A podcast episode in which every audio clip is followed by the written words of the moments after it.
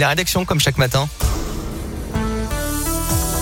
Bonjour à tous et dans le journal des bonnes nouvelles de ce mercredi, elle traverse l'Ain pour aider les médecins dans les déserts médicaux. L'ancienne Miss Anaïs Veretchak s'est lancée en début d'année dans un périple à travers toute la France pour effectuer des remplacements avec son conjoint.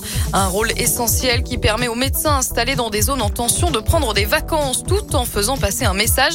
Elle était la semaine dernière à Hauteville à la maison de santé pour une durée de 15 jours et elle va ensuite se rendre en Haute-Savoie là aussi pour deux semaines avant d'aller à Mervan en saône loire Et puis un nouveau millionnaire dans la région, un joueur du département a remporté le loto de la Saint-Valentin d'après le site tiragegagnant.com. 12 millions d'euros au total, il s'agissait du neuvième tirage. Bravo à ceux ou cette chanceuse. Et puis enfin pour les nostalgiques mais aussi pour les enfants, le dessin animé de vulgarisation scientifique Il était une fois fait son retour sur les écrans cette semaine sur France 4 tous les soirs sauf le samedi.